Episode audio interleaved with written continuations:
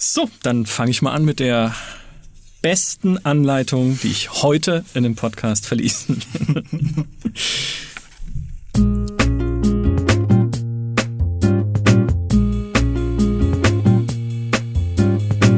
Seit Edgar Wallace war die deutsche Film- und Serienzuschauerschaft nicht mehr so elektrisiert, wenn es hieß, der Hexer kommt. Im Dezember 2019 startet auf Netflix die Serie The Witcher, die bereits jetzt hohe Wellen schlägt und wir haben uns gedacht, Darüber sollten wir mal sprechen. Denn eine TV-Serie zur Buchreihe, auf der auch The Witcher 3 basiert, das übrigens gerade Platz 1 bei der GameStar-Redaktionswahl der 100 besten Rollenspieler erobert hat, eine solche TV-Serie ist ja plötzlich etwas, was nicht nur Serienfans im Allgemeinen interessieren könnte, sondern auch uns Videospieler im Besonderen. Welches Potenzial in der Hexer-Serie steckt, was wir davon erwarten und was das Besondere daran werden könnte, darüber wollen wir heute mit einer Expertin sprechen, nämlich mit Ines Walk, der Chefredakteurin unserer fantastischen Schwesterseite Movie Pilot. Herzlich willkommen, Ines. Hallo, hallo. mein Name ist Michael Graf und auch wenn es heute um den Hexer geht, sitzt an meiner Seite ausnahmsweise nicht Maurice Weber, der hat nämlich Urlaub, warum auch immer, sondern der Witcher-Adept und inzwischen Romanexperte Dimitri Halley. Hallo. und ich muss einen kleinen Disclaimer vorneweg schicken. Das ist nicht die im GameStar Podcast schon oft angekündigte Witcher-Folge über die Witcher-Serie und die Spiele. Die machen wir noch, aber das geht natürlich erst, wenn äh, Maurice wieder da ist ja. und du Witcher 3 komplett durchgespielt hast. Heute geht es tatsächlich um die Serie und um Ines. Ines, magst du dich vielleicht ganz kurz unseren Zuhörern vorstellen? Vielleicht ja mit deinem Lieblingsfilm und deiner Lieblingsserie aus so der, der letzten Zeit, aus den letzten Jahren vielleicht. Ich weiß, die Frage ist immer super leicht zu beantworten.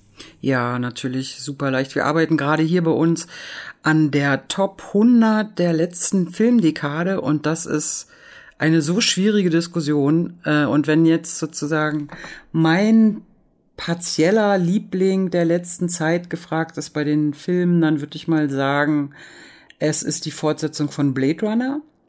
Mhm. Das fand ich richtig gut. Äh, wieder Harrison Ford mit Ryan Gosling äh, eine neue Variante schafft, wunderbare Bilder von Dennis Villeneuve. Äh, ich fand das eine Fortsetzung, die sich wirklich auch gelohnt hat und die die Geschichte noch mal schön aufbröselt. Serientechnisch muss ich ans letzte Wochenende denken. Da habe ich gebinged einen Tag The Boys auf Amazon. Eine Superheldenserie mit super genialen Seitenhieben gegen Disney, MCU, DC. Äh, MeToo ist drin, Trump ist drin. Also sehr, sehr leicht bekömmlich. Trotz der schwierigen, schwierigen Thematik, die da doch drinne steckt, äh, hat mir sehr gut gefallen. Mir auch tatsächlich. Genau das habe ich am letzten Wochenende ja. nämlich auch gemacht. Ach. The Boys gebinged. Super ja. cool. Ich kenne ja, mich ja, überhaupt nicht aus mit äh, Film und Serie und Marvel und Co. Beziehungsweise halt nur am Rande, weil ich gezwungen wurde, mir alle Marvel-Filme anzusehen. Jetzt kenne ich aber auch alles dann tatsächlich davon. Aber äh, das kann ich, äh, kann ich sehr gut nachvollziehen. Wie habt ihr denn auf Moviepilot so jetzt die, das Interesse an The Witcher erlebt, an dieser neuen Serie? Gab es da tatsächlich auch sehr viel Interesse auf, sagen wir mal, von, von allgemeinen Serienfans? Also lief der Trailer gut und so? Ja, auf alle Fälle. Also ich habe noch mal geschaut, äh, weil ich natürlich auch wissen wollte, wie war es denn, als wir das erste Mal über The Witcher berichtet haben. Das war im Mai 2017, also ungefähr zweieinhalb Jahre her. Da gab es die erste Meldung, dass Netflix eben diese Serie machen will und die ist damals schon sehr, sehr positiv aufgenommen worden. Und über die Zeit jetzt hat sich doch eine große Fangemeinde herausgebildet, bei uns auch. Und die ganze Zeit begleitete aber diese Newslage immer, ähm, auf was basiert denn jetzt die Serie sozusagen auf den Spielen, auf den Büchern. Die Masse weiß gar nicht, dass es Bücher gibt sozusagen. äh, das äh, hat sich dann aber auch eben durch viele Nachrichten und Artikel dazu mittlerweile auch so ein bisschen bei der Hardcore-Community aufgeklärt. Aber ich denke, wenn die dann wirklich dieses Jahr im Dezember noch kommen sollte, dann wird das ein richtig großes Ding. Ich bin aber auch überrascht, wie gut der Trailer ankam, weil da könnte, da konnte ja so viel schiefgehen. Du musst auf der einen Seite hast du die Leute, die die Bücher eben kennen, die bestimmte Erwartungen haben an eine Verfilmung. Du hast die Millionen Gaming-Fans, die Erwartungen haben basierend auf den Spielern, mhm. äh, auf den Spielen. Und du hast auch noch immer das Risiko, was bei Fantasy-Serien ja oft der Fall ist, dass irgendwie diese Adaptionen nicht so wirklich cool aussehen, dass die Effekte nicht überzeugen, dass der Trailer irgendwie so ein bisschen billig wirkt oder halt wie eine, wie eine Kopie von einem Game of Thrones oder so. Und trotzdem hat er sich ja sehr gut gemacht. Also ich persönlich finde ihn cool, ja. äh, aber auch bei YouTube steht er ja sehr gut da. Also ich glaube, er hat ja. irgendwie über 20 Millionen, der, also eine Version von diesem, von diesem Trailer. Und so die Like-Dislike-Ratio ist auch sehr, sehr gut. Also natürlich gibt es auch viele Dislikes, aber die überwiegende Mehrheit der Leute mag das Ding. Ja, sogar die GameStar-Community. Ja. Also muss man auch mal sagen, The Witcher, der Trailer, der erste Trailer, der rausgekommen ist für die Netflix-Serie, war das am acht meisten geschaute Video des Jahres 2019 auf GameStar.de. Und jetzt denkt man so am acht meisten, ja, das klingt jetzt ja nicht so, klingt jetzt nicht so wahnsinnig, aber man muss sich halt vergegenwärtigen, was das heißt. Es ist besser gelaufen als alles, was wir beispielsweise zu Anthem gemacht haben, zu Metro, zu The Division, zu fast allen großen Spielethemen dieses Jahr. Die einzigen Spielethemen, die größer waren, was zumindest jetzt Videoabrufzahlen angeht, waren äh, Ready or Not, dieser, äh, dieser SWAT-Shooter und jetzt muss ich nachschauen, weil ich das immer vergesse, Wolken, dieser Diablo-Klon. Also klar, neues Diablo, kann man schon mal drauf warten. Alle anderen Videos, die noch in der in den Tops stehen, die sehr viel abgerufen wurden, waren Game of Thrones. Alles ja. zu Game of Thrones, wo auch bei uns bei GameStar immer ein bisschen geschimpft wird, warum macht er so viel zu Game of Thrones? Naja, weil es viel geguckt wird und direkt danach kommt sofort The Witcher. Na, das hat natürlich auch Gründe, denke ich. Da gibt's einige der Hauptdarsteller, die Showrunnerin, dann Netflix, äh, äh, die dürfen nicht viel falsch machen bei diesem großen Ding. Also, ähm, weil sie immer mit Game of Thrones verglichen werden, sozusagen alle großen ähm, Sender, sei es jetzt Disney Plus, Apple TV oder eben Netflix, werden ihre großen Fantasy-Sachen an Game of Thrones messen oder sie werden gemessen daran sozusagen. Und wenn da nicht schon im Marketing viel nachgedacht wird, wie man die Fans, Buchfans, die Spielefans und Otto Normalverbraucher Fantasy-Fan, der die große Masse ausmachen wird, mhm. glaube ich mal, wenn man die nicht bekommt, dann hat man eigentlich im Vorfeld schon verloren. Und da wird ganz viel darauf hingearbeitet, dass das nicht passiert. Mhm. Das ist ein spannender Aspekt, über den ich so noch gar nicht nachgedacht habe. Aber natürlich, wenn du mit Game of Thrones schon eine auch Fantasy, ja, die Fantasy-Elemente sind da nicht so prägend gewesen über viele Staffeln hinweg, aber doch, ja, eine große halt so Dark Mittelalter Fantasy. Ja, das, das gibt's ja immer. Ja, und White Walker und so. Und ich muss ja dazu sagen, Game of Thrones, jetzt, ihr steinigt mich, du mich wahrscheinlich als allererstes, Ines, aber von Game of Thrones habe ich nur die letzte Staffel angeschaut. Ja, Nichts das anderes. Geht, geht natürlich gar nicht. Deswegen sage ich jetzt, ja, es war so ein Mittel. Also, ich weiß nicht, was jeder an der Serie findet. Ich bin so ein, also ja, ich höre die Stimme von Maurice Weber in meinem Ohr. Ich bin so ein Banause, was das angeht. Aber tatsächlich, das als natürlich Prüfstein für jede neue Fantasy-Serie liegt ja jetzt auf der Hand. Also da, ne, no pressure, liebe Film- und Serienmacher. Ja, ich meine ja, rein von der Ästhetik waren die Verbindungen im Trailer ja auch ganz, mhm. ganz gut zu sehen. Also ich finde alleine dieser eine, dieser eine Shot, wo die Armee von Nilfgaard da angeritten kommt ja. oder so, das war schon sehr in der, in der Bildsprache, fand ich, von genau. Game of Thrones. Äh, das ist sowieso, also ähm, ich weiß ja nicht, wie ihr euch jetzt in dieser ganzen Entwicklung der Streaming-Anbieter so ein bisschen auskennt, aber ich meine, jeder große Anbieter, wie gesagt, Disney Plus, äh, Amazon Prime, HBO, AMC, BBC, die machen alle ihre große Fantasy-Event-Serie und brauchen ihre Abonnenten dafür oder wollen sie damit locken, um eben dort ein Abo abzuschließen. Äh, mhm. Netflix hat letztes, äh, die letzte große Nachricht war, dass sie das erste Mal in den USA jetzt mehr als mehr Anmeldungen hatten. Und das ist schon sehr besorgniserregend für den Streamingdienst sozusagen, weil jetzt im Herbst auch große Konkurrenz kommt mit Disney Plus, äh, Amazon Prime ist ja schon eine Konkurrenz, aber Warner und HBO machen was eigenes mit ihren ganzen Game of Thrones Spin-offs, äh, auch mit Watchmen. Also da kommt ganz viel und jeder äh, will eben sein, seine Abokundschaft locken sozusagen. Aber so viel gibt's ja gar nicht. Das heißt, ich weiß nicht, Michael, wie viel du hast. Du hast, ich habe zwei Abo, äh, zwei Streaming-Dienste. Und wenn jetzt noch drei ein, momentan. Ah, na, das ist ja schon höchstes Niveau sozusagen, weil eigentlich die Masse hat zwei, meistens Netflix und Amazon und die, dann switchen sie ab und zu mal zu Sky oder so. Jetzt gibt's auch in Deutschland noch Join. Also wie gesagt, mehr Geld hat man ja gar nicht zur Verfügung. Und da ist es ganz, ganz wichtig, dass jeder der Dienste ein großes äh, Standbein hat, sozusagen, sein Blockbuster, seine große Eventserie. Und das wird für Netflix The Witcher werden. Weil sie haben ja eigentlich nur noch Stranger Things sonst. Und was anderes haben sie ja eigentlich nicht mehr, was so eine, so eine, so viele Massen vor die Bildschirme lockt. Hm. Also ich habe sogar drei Streamingdienste. Ich habe auch noch Crunchyroll, aber da habe ich mich ah, so geärgert, weil die okay. haben mittlerweile, die haben mittlerweile in einer Anime-Folge vier Werbespots. Ja. Vier. Und du zahlst dafür. Ich zahle fünf Euro im Monat dafür und habe trotzdem vier Werbespots. Ist das eine Schweinerei? Ja, das ist das Privileg, Werbung sehen zu dürfen. Ja. Das sollten wir hier im Podcast auch einführen. Im GameStar-Podcast haben wir uns das hier negativ dazu geäußert. Ja. Das habt ihr davon. Dieser Satz wird euch präsentiert ja. von... Dieser Podcast wird Ihnen präsentiert von Österreich, dem Land der hilfsbereiten Autobahnpolizisten. Willkommen in Österreich, du Beidel. Damit fangen wir hier gar nicht erst an. Wir machen Werbung für Donuts oder so. Ja, das wäre, oh ja, eine gute ja. Idee eigentlich. Können wir währenddessen ein bisschen, ein bisschen knabbern. Äh, aber tatsächlich ein spannender Punkt, weil auch Netflix ja letztes Jahr gesagt hat, dass für sie nicht nur die anderen Streamingdienste ja Konkurrenz sind, sondern auch Spiele die Zeit fressen und die Kundschaft pin genau, binden und ja. gerade jüngere Leute binden, wie in Fortnite. Ja, Gab es ja auch tatsächlich das Zitat damals vom Netflix-CEO in einer wie auch immer gearteten Aktionärsversammlung oder Blase oder in einem Call oder sowas. Äh, aber dann, dann ist es ja umso bemerkenswerter eigentlich, muss man sagen, dass es ausgerechnet The Witcher ist. Also, weil, okay, bei Game of Thrones hätte man jetzt sagen können, die Bücher von George R. R. Martin, kennt man zumindest im westlichen Kulturraum schon gut. Also das war schon so ein immer mal wieder so aufpoppender Geheimtipp. Hey, das sind richtig gute Fantasy-Bücher, zieht euch die mal rein, Mensch. Was da drin steckt, habe ich so noch nirgendwo gelesen.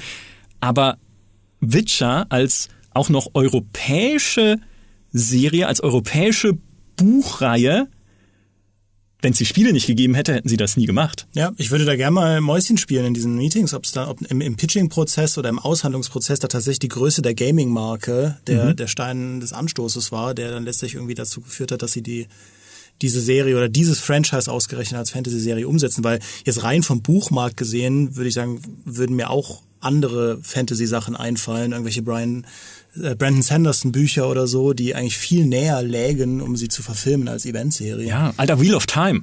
Ja, oder Wheel of Time, ja, das kann man sogar bis 2050 machen. ja, genau. Ja. ja. ja. aber das weiß ich gar nicht, weil ich nicht so richtig äh, weiß, welche äh, Abonnentengruppen Netflix im osteuropäischen Raum hat. Das können wir ja gar nicht, mhm. ganz schlecht einschätzen, weil die ja nie ihre Zahlen so wirklich rausgeben, sozusagen. Aber stellt euch mal vor, sie haben eben in Polen, Rumänien, äh, Tschechei, wie auch immer, äh, eine richtig große Fanbase, äh, Netflix oder eine richtig große Abonnentenschaft äh, dann macht es ja wieder Sinn. Also sie setzen ja eh viel auf den lokalen Markt sozusagen mhm. immer mehr. Die einzelnen äh, Länder sozusagen präsentieren ihre eigenen Netflix Originals ähm, und das äh, könnte natürlich auch eine Rolle spielen. Mhm. Zumal ja The Witcher auch in den Spielen und auch in den Büchern. Ich kenne nur die ersten beiden, muss ich dazu sagen, aber äh, immerhin. Banause. Ja. Bücher oder Spiele? Äh, Bücher, Spiele okay. kenne ich alles. Ja, okay. genau. Da, da habe ich jede Katze vom Baum gerettet. Ähm, aber äh, was wollte ich jetzt eigentlich sagen? Zumal The Witcher, genau, ja eine Serie ist, die auch sehr europäisch geprägt ist in ja. ihrer Tonlage und in den Themen, die sie aufgreift und auch in den Kreaturen und Monstern, die sie ja beispielsweise darstellt. Wir hatten gerade erst einen Videorückblick zu The Witcher 3 mit den lieben Kollegen von Stay Forever, wo der Gunnar Lott auch gesagt hat, naja, es ist ja was du da triffst, sind ja nicht so die Standard-Orks und so dieses Tolkien-Bestiarium, was ja inzwischen halt völlig abge, abgenudelt ist und ausgenudelt ist, sondern halt oft Kreaturen, die auf europäischen Mythen basieren, wie so diesem Baba Yaga-Mythos, was ja eher ein so ost- und mitteleuropäischer Mythos ist. Und dass man das jetzt mit The Witcher Klar, die Spiele haben es vorgemacht, deswegen, ja, da sehen sie ja, dass es funktioniert, aber dass man jetzt auch dann sagt, als Netflix, als US-Konzern, hey, das sind tatsächlich Themen und so Motive, die wir einem weltweiten Publikum näher bringen wollen und können, das finde ich schon ja. bemerkenswert. Das ist aber auch eine Erwartung, die ich an, der Serie, an die Serie habe, dass das Setting äh, irgendwie äh, funktioniert. Also ich möchte mittelalterliche europäische Städte, ich möchte bäuerliches Leben sehen, mhm. äh, weite Wälder und Seen sozusagen und eben wirklich Osteuropa. Also ähm, die drehen ja, haben ja partiell in Rumänien auch gedreht, aber genau das erwarte ich eigentlich. Also ich erwarte jetzt nicht einen assimilierte äh, für den Westen aufbereitete Monster oder so, sondern mhm. wirklich das, und das, das würde mich freuen, wenn sie da konsequent sind äh, und äh, eher an den Büchern sich eben orientieren. Aber ich bin trotzdem gespannt, wie sie so den Rhythmus der Bücher ändern, weil ich glaube, ohne wird es nicht gehen. Ich finde, die, die Witcher-Bücher, die sind äh, sind zwar gute Literatur, aber jetzt nicht unbedingt spannend. Also, äh, wenn man jetzt mal von den Romanen spricht, da passiert teilweise sehr wenig und es wäre, wär, glaube ich, schwierig, wenn in der ersten Staffel Ciri die ganze Zeit in der Hütte sitzt ja. und mit jemandem redet, was halt bei den Witcher Büchern schon mal 200 Seiten passieren ja. kann. Ich habe ähm, auch das erste also, Buch ja. angefangen zu lesen und genau aus diesem Grund, den du jetzt sagst, so ein bisschen aufgehört, weil es mich nicht wirklich gepackt hat. Ähm, die Sprache ist ein bisschen spröde. Und es geht alles ein bisschen langsam, ja. Das stimmt schon. Ja, das ist der, der, der Andrei Sapowski hat sich nicht wirklich Mühe gegeben, äh, oder sagen wir mal, er hat wahrscheinlich irgendwie wenig drauf gegeben, dass das Ganze super leicht verdaulich ist ja. und richtiger Page, aber diese Kurzgeschichtenbände, also quasi die ersten beiden Witcher-Bücher, mhm. das sind noch die ähm, sag ich mal, launigsten oder kurzweiligsten äh, von diesen Witcher-Geschichten. Aber danach die Romane, das zieht sich echt übel. Und jeder neue Roman ist noch mal dicker als der letzte. ähm, also ich will jetzt gar keinen Witcher-Bücherfans auf die Füße treten, weil es sind gute Bücher und das, was passiert und wie gesprochen wird und so, ist sehr einzigartig. Aber äh, als Serie muss, glaube ich, einiges geändert werden. Und von dem, was ich so ableiten kann aus dem Cast und dem Trailer, wird auch einiges geändert werden, damit das Ganze als äh, TV-Format funktioniert. Ja, mhm. bei Game of Thrones war es ja letztlich auch so. Also äh, die Vorlagen sind auch sind gute Bücher, äh, da gebe ich dir recht. Oder würde ich jetzt dasselbe Wort benutzen, aber wirklich super Literatur ist es auch nicht.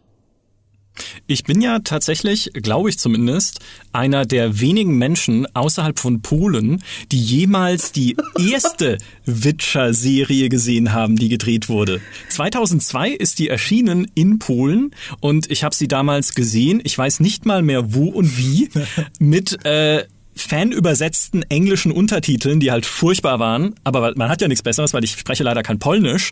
Und die basiert zum Großteil auch auf den ersten beiden Büchern. Also das Schwert der Vorsehung und wie heißt das der erste? letzte Wunsch. Der letzte Wunsch, genau. Also auf diesen Kurzgeschichtensammlungen, die ja wiederum sehr stark auf so einer Dark Fantasy Version europäischer Märchen basieren, also Schöne und das Biest oder der Igel und der, die, die das Igel-Ding, ihr wisst, was ich meine.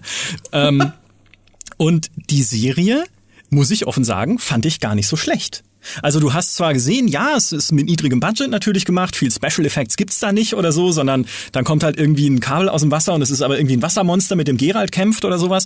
Aber von den, allein schon, dass sie es geschafft haben, diese, diese Märchengeschichten ordentlich in Serienfolgen umzusetzen, spannend, gut erzählt, oft also wie gesagt, so mittelmäßig geschauspielert, würde ich jetzt mal sagen, aber echt unterhaltsam eigentlich. Wer weiß, was sie wirklich geredet haben, weil ich hatte ja nur diese Fan-Untertitel, die halt oft so im gebrochenen Englisch ein bisschen waren.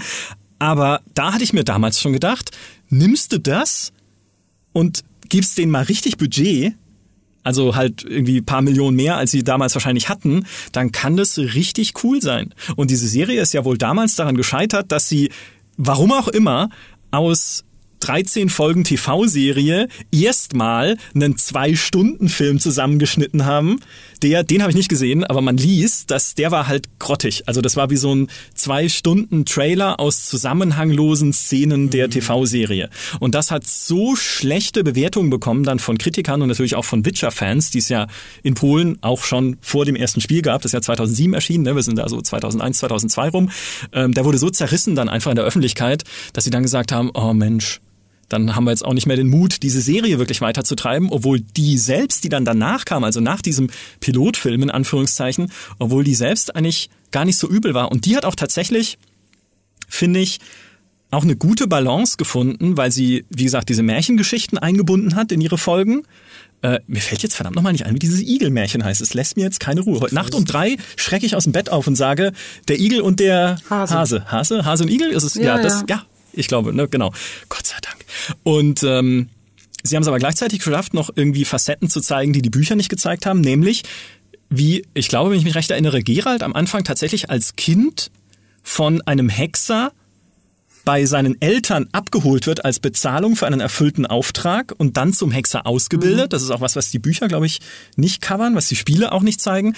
Und äh, sie haben halt dann auch später sehr geschickt diese Siri-Geschichte immer mehr eingeflochten und die Romanze dann mit Jennifer und sowas, aber halt natürlich nicht komplett, weil dann war die Serie vorbei und sie hatten keinen Bock mehr. Aber das war so für mich schon so ein bisschen die Initialzündung. Da muss ich sofort denken, als ursprünglich dann der Witcher Kinofilm angekündigt wurde, aus dem sie ja dann die Serie gemacht haben. Ich dachte mir gleich, warum machst du denn einen Film? Mach doch da eine Serie draus und bingo, da haben wir's. Ja, und ich finde, ähm, ich finde, es zeichnet sich, also ich finde, die, dieses Serienformat eignet sich ja auch gut für so eine Kurzgeschichtensammlung. Und umso bemerkenswerter finde ich, dass, was wir jetzt vom Trailer schon gesehen haben, von der Netflix-Serie, sie weichen da ja schon sehr ab. Also allein das, das Timing, wie, wie die, also was da zu welchem Zeitpunkt zu passieren scheint, ja. ist ja ganz anders oder wirkt ganz anders. Weil du siehst ja die äh, Jennifer im Trailer vor ihrer Verwandlung zur Zauberin. Sie ist ja in den Büchern auch ursprünglich eine, eine sehr buckelige, alte, ähm, von vielen als unansehnlich empfundene Frau. Und der, der Deal ist ja, dass du als Magierin dein Aussehen verändern kannst, wie du möchtest. Und in der Witcher-Serie sieht man, zumindest anhand des Trailers, diese vor der Verwandlung Jennifer, die sich da so einer Verwandlung aussetzt, ähm, finde ich spannend, weil das sie als Charakter viel, viel differenzierter darstellt, als das in den Büchern der Fall ist. Und auch Ciri taucht ja in den Witcher-Büchern zum ersten Mal in Person als winzig kleines Mädel auf. Mhm. Ähm, und wächst dann mit dem Verlauf der Handlung, wohingegen sie in der Serie schon bei ihrem ersten Erscheinen eigentlich relativ alt ist, halt ein Teenager. Ähm, und kennt Gerald aber auch noch nicht. Und da, da werden sehr viele Dinge miteinander verwoben. Und ich finde es eigentlich ganz spannend, wie sie das dann so zueinander stellen, weil dann hast du auf der einen Seite den Pfad von Gerald, der dann sein äh, Hexerhandwerk macht und äh, an nichts anderes denkt. Du hast Ciri, die das Schicksalskind ist, ja, von ihm quasi, äh, die da ihre Bestimmung finden muss, während ihr, ihr Heimatland angegriffen wird von Nilfgaard. Und du hast dann Jennifer, die äh, ihr Leben als Zauberin entdecken muss. Und das sind alles Dinge, die das Buch oder die Bücher, finde ich, sehr verschoben gemacht haben und oft auch sehr äh, antidramaturgisch, sage ich mal. Und äh, das kann ich mir richtig cool vorstellen, wenn man das so parallel schaltet. Und du hast drei Pfade von drei Hauptfiguren, die dann irgendwie immer enger zusammenfinden. Mhm. mhm. Und so diese Kurzgeschichten zu einem großen Plot zu machen, finde ich, das ist ein sehr spannender Ansatz. Ja. Das hat die Showrunnerin eigentlich auch schon angekündigt äh, dass genau das wahrscheinlich passieren wird. Also weil alle drei sich in der er zu Beginn der ersten Staffel noch nicht kennen werden und aller Wahrscheinlichkeit werden sie sich dann nach ab acht Episoden kennen und haben eine Aufgabe für die zweite Staffel sozusagen.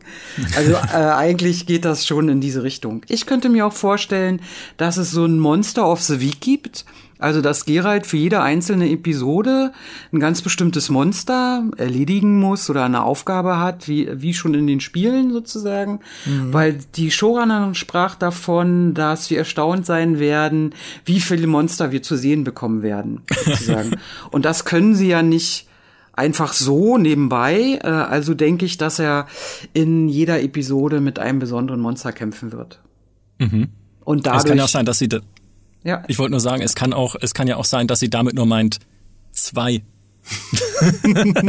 ah, nee, das glaube ich nicht. Also wir haben ja eine große schon gesehen, also zumindestens kann ich mich erinnern, die, was so ein bisschen wie Diese eine Spinne, Spinne ne? aussieht, ja. genau. Mhm.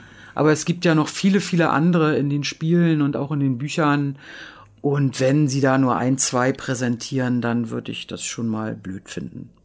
Mhm. Ja, das ist ja auch, äh, in den Kurzgeschichten ist es ja auch so, dass Geralt tatsächlich noch gegen viele Monster kämpft. Genau. In, den, in den Romanen taucht ja im Prinzip die kaum noch auf. Also da geht er seinem Hexerhandwerk quasi gar nicht mehr nach, weil ja die Idee dahinter ist, dass die Menschen eigentlich die sind, die, äh, die das Monströse in sich haben und dass er viel zu sehr sich verwickelt in, in Rangeleien mit Menschen. Aber was ich auch spannend finde, ist, dass einige von den ähm, von diesen Monsters of the Week äh, aus den Kurzgeschichten in allen acht Folgen vorkommen. Also zum Beispiel gibt es eine Kurzgeschichte, wo er, wo äh, Gerald gebeten wird, irgendwo in den Feldern von irgendeinem Bauerndorf so einen äh, kleinen Quälgeist, so einen, so einen äh, Ziegendämon auszutreiben und äh, der ihm immer auf, auf den Hintern haut. Und der kommt in allen acht Folgen vor. Also mhm. anscheinend äh, haben sie da sehr viel geändert, darum, welche, welche Figuren häufiger erscheinen. Auch äh, Jennifer hat neben Gerald in den Büchern noch, also in den Kurzgeschichtenbüchern, äh, noch, noch äh, sag ich mal, einen anderen Geliebten, der dann in einer Episode vorkommt. Und auch der ist, scheint in, den, in der Serie von Anfang bis Ende dabei zu sein. Also da da gewichten sie einige Kurzgeschichten um. Auch diese Schlechter von Blaviken-Geschichte, die sehr wichtig ist für, für Gerald, weil das ist sein Nickname, äh, nachdem er dieses Abenteuer bestreitet. Auch da gibt es halt einige, das ist eine, quasi die Witcher-Variante von Schneewittchen, ohne jetzt zu viel zu spoilern. Ähm, auch da, die Figuren tauchen auch die ganze Witcher-Serie über auf, laut Cast-Beschreibung bei ja. IMDb. Mhm. Und äh, das find, da bin ich mal gespannt drauf, wie sie das so zusammenflechten, ohne dass es am Ende einfach nur so langgezogen der Ablauf von der jeweiligen Story ist in den Büchern. Das stimmt, ja. Da muss man ganz schön, also, oh, das ist gar nicht so einfach. Musst du ganz schön gleichzeitig kompakter machen, aber verständlich bleiben. Das ist nämlich auch so ein bisschen eine meiner Sorgen, was die Serie angeht. Weil natürlich, okay, Leute, die die Spiele gespielt haben, die haben ja schon so ein bisschen Grundwissen, welche Charaktere es gibt aber oft ohne ihre Hintergründe wirklich im Detail zu kennen, weil auch wenn du The Witcher 3 gespielt hast, was war nochmal vorher mit Siri? Mhm. Wird halt teilweise, ja, wird's erklärt und du kannst es halt auch nachlesen in den Codex-Einträgen, aber in den Spielen wird's nie behandelt. Mhm. Oder wer ist Dijkstra? Den hat er natürlich in den Büchern schon getroffen, in den Spielen nicht. Also auch da kannst du nachlesen, was, was hat es eigentlich mit dem auf sich, was, was war der Deal, den die beiden mal hatten und so, aber äh, im Spiel wird es auch nicht wirklich gesagt. Und wie viel Vorwissen setzt denn dann am Ende die Serie voraus oder kann es eine Serie mit acht Folgen tatsächlich schaffen, all ihre Figuren so einzuführen, dass ich alles wirklich verstehe? Das ist also, weiß nicht, ob sie das irgendwie unter einen Hut bringen oder muss ich dann am Ende doch irgendwie ein paar Bücher kennen oder muss ich am Ende doch irgendwie ein paar Spiele gespielt haben? Ja, aber da ist wieder der Game of Thrones Vergleich natürlich ganz gut, weil die Masse hat die Bücher auch vorher nicht gelesen und trotzdem wurden dir in der ersten Staffel die wichtigen Personen nahegebracht, manchmal auch ganz kurz sozusagen. Äh, das ist dann die Aufgabe der Drehbuchautoren, das richtig ordentlich hinzukriegen. Also das sehe ich eher nicht als Problem sozusagen. Oder sagen wir mal so, es kann zum Problem werden, wenn sie es nicht richtig hinkriegen. Aber eigentlich werden alle drei, glaube ich, äh, wie gesagt, zum Ende der achten Episode zusammen eine Aufgabe haben, um die nächste Staffel zu rechtfertigen. Es wird das Hinkommen auf ihr Kennenlernen eine Rolle spielen, sozusagen. Und jeder wird verschiedene Aufgaben in den einzelnen Episoden erfüllen für seine Charakterbildung und nebenbei werden sie andere Figuren, die vielleicht dann später größere Rollen übernehmen, kennenlernen, sozusagen. Ich finde, den Vorteil, den sie auch haben, ist, dass äh, auch die Witcher-Bücher ja erst in den Romanen, also nach den Kursgeschichten, wirklich ein komplexes Figurenensemble aufbauen und auch erst da wird diese Welt komplex. Erst dann mhm. kommen die Königreiche wirklich zum Tragen und äh, in den Kurzgeschichten selbst ist es eher überschaubar. Und ich glaube, ich glaube, sie können dann einfach hingehen und sagen, okay, wir nehmen jetzt das, also die Story konzentriert sich ja auf sehr, sehr viele Elemente aus den Kurzgeschichten und man kann aber dann ähm, Aspekte der späteren Bücher ja schon vorwegnehmen und Figuren schon früher einführen. Und so wie es, also laut Cast ist das genau das, was sie machen, weil so Figuren wie die, wie die Tisaya oder, ähm, oder Frengila oder äh, die Sabrina Klefesik, also diese Magierinnen, die erst in den, in den Romanen eine große Rolle spielen, dann auch in den Witcher-Spielen vorkommen, die kommen jetzt schon in der Serie vor, obwohl sie da eigentlich noch nicht zu den Plots der Kurzgeschichten passen. Und auch der, der K hier, der, äh, der Nilfgaard-Soldat, der in den Romanen später wichtig wird, äh, der ist auch schon in dieser Netflix-Serie dabei. Also ich glaube, du hast einfach den Vorteil, dass vielleicht sogar noch gegenüber Game of Thrones dass diese kleinen, überschaubaren Kurzgeschichten, du quasi den Hobbit vor dem Herrn der Ringe jetzt hast. mhm, okay. Und da einfach schon Dinge vorweg. Was haben sie bei den Hobbit-Filmen auch so ein bisschen gemacht, dass sie bei den Hobbit-Filmen plötzlich Galadriel drin hattest und Saruman und so, um schon so ein bisschen so ein Foreshadowing zu betreiben für das, was dann in der Herr der Ringe kommt. Und ich kann mir vorstellen, dass sie das beim Witcher ähnlich machen, dass sie dieses Universum in seiner Größe jetzt schon andeuten, aber noch nicht dieser Komplexität, die dahinter steht, gerecht werden müssen, weil die Story das noch gar nicht verlangt. Hm. Das kann gut sein. Dann könnte es aber passieren, dass wir es gar nicht zu Ende sehen können, was alles noch möglich ist, weil Netflix gerade so nach der dritten Staffel die Sachen immer so absetzt, sozusagen. Mhm. Da hat sich leider so ein kleines Muster herauskristallisiert. Und das wäre natürlich sau schade, wenn man dann äh, eine große Serie hat, in die man sich reinbegeben hat, der man mit mit der man sich identifiziert sozusagen, die man mag, und dann äh, wird sie nicht zu Ende erzählt. Ja, dann muss CD Projekt das auch noch übernehmen, ja. Neben, ja. neben, neben GOG quasi einem eigenen Steam-Konkurrenten machen sie dann einfach noch einen eigenen Streaming-Dienst. Ja, okay. ja. Ich hätte jetzt gesagt, dann geht's einfach nahtlos mit der Cyberpunk-Serie weiter. Ja, genau. dann ist das angesagt. Wahrscheinlich. Ich bin mal auch sehr gespannt, wo sie oder wie sehr sie sich trauen, dann tatsächlich auch so reale und realistische Themen anzupacken, wie es die Bücher und die Spiele ja auch tun. Oder natürlich auch inzwischen muss man sagen, zum Glück Serien wie The Boys, was wir ja gerade schon erwähnt haben, wie du auch gerade schon erklärt hast, Ines. Also solche Sachen wie Rassismus, Ausgrenzung, ähm, all die schlimmen Dinge, die The Witcher eben behandelt und die auch einfach in der realen Welt immer wieder äh, wichtige und schlimme Themen sind. Wie sehr werden die Eingang finden in die Serie? Aber zum Glück, glaube ich, ist es ja durchaus Zeitgeist, das zu behandeln. Ja, gerade auf Netflix, oder Ines? ja, doch, die sind eigentlich Plattform, immer sehr divers in ihren ganzen Themen. Also da, also da hätte ich überhaupt gar keine Angst, dass das nicht aufgegriffen werden würde oder so. Mhm. Ist denn, findet ihr, liegt insgesamt dieses düstere, ernste, ja, was man halt auch am Witcher Trailer schon ablesen kann und äh, ja, an den Spielen halt auch, ne? Glaubt ihr, das ist Zeitgeist? Leben wir gerade in einer Zeit der düsteren und ernsten Unterhaltung? Äh, nö. Also ich denke, das ist so ein, so ein Kontrapunkt zu den ganzen MCU-Sachen. Da haben wir bunt, da haben wir grell, da haben wir äh, unterhaltsamen Witz sozusagen, aber MCU hat sich nach 21 oder 23 Filmen, ich weiß jetzt nicht mehr genau, auch so ein bisschen abgespielt, ist ein bisschen ermüdend. Und ich glaube, das sind so Kontrapunkte, wie jetzt The Boy ist ja auch ein Kontrapunkt, mal die, äh, den Anti-Avenger sozusagen. Und äh, The Witcher geht vielleicht auch in diese Richtung, weil bunt ist jetzt einfach ein bisschen äh, vorbei, aber ganz düster machen wir es nun doch nicht, sozusagen. Also ich glaube, dass es schon viel Gewalt und Blut auch in Monster zu, äh, in also Witcher zu sehen sein wird. Und ich hoffe das auch sozusagen, weil ja die Bücher und die Spiele genau das auch präsentieren. Und es wäre jetzt nicht gut von Netflix da eine FSK 12 Serie draus zu machen. Äh, aber als düsteres Zeitalter, in der wir uns gerade befinden, würde ich nicht behaupten. Mhm.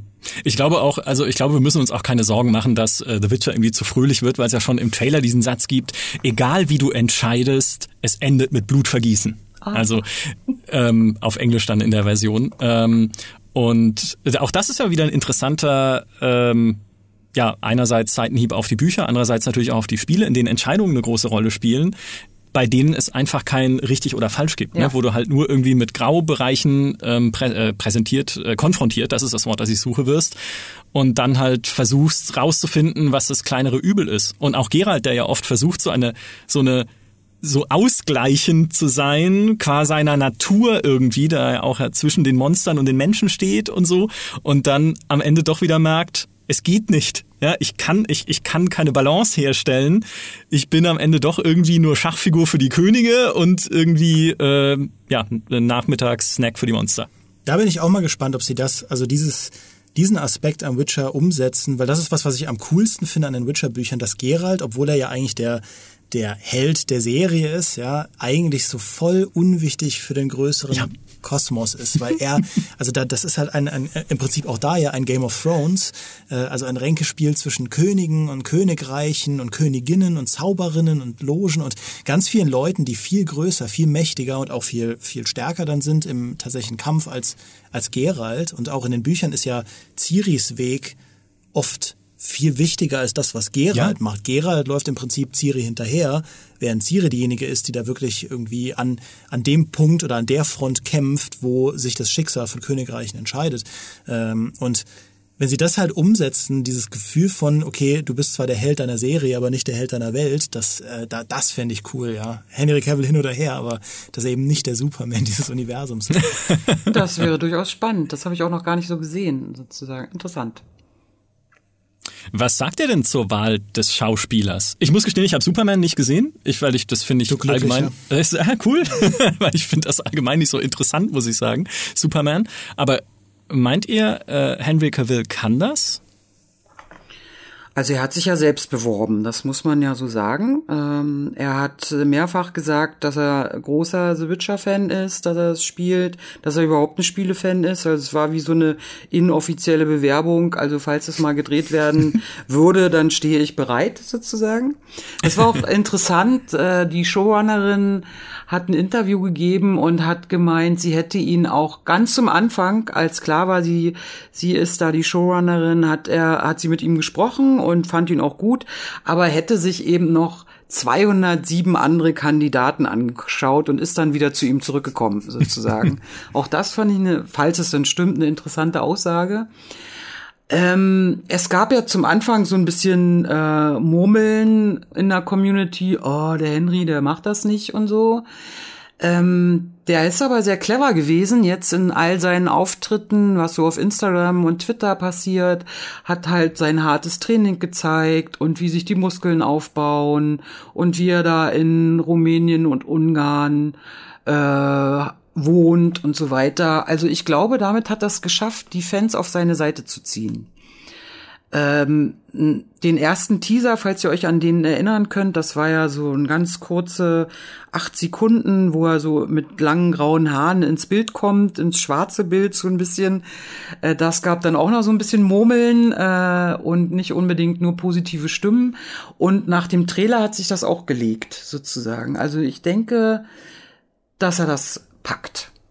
Mhm, und auch ganz viel investiert so. äh, selber, weil das ist jetzt für ihn auch die große, Sch also er wird wahrscheinlich nie wieder Superman sein, aller Wahrscheinlichkeit nach, ja. und hat auch mit seinen anderen Filmen, also Mission Impossible und Krieg der Götter und so weiter, nicht unbedingt das äh, sich äh, geoutet als großer, großer Hauptdarsteller, wie jetzt meinetwegen, also er ist kein Leading Man, sag ich jetzt mal, geworden in Hollywood, aber mit The Witcher hat er die Chance, es doch zu werden im anderen Bereich, also nicht auf der Leinwand, sondern im, auf dem Bildschirm.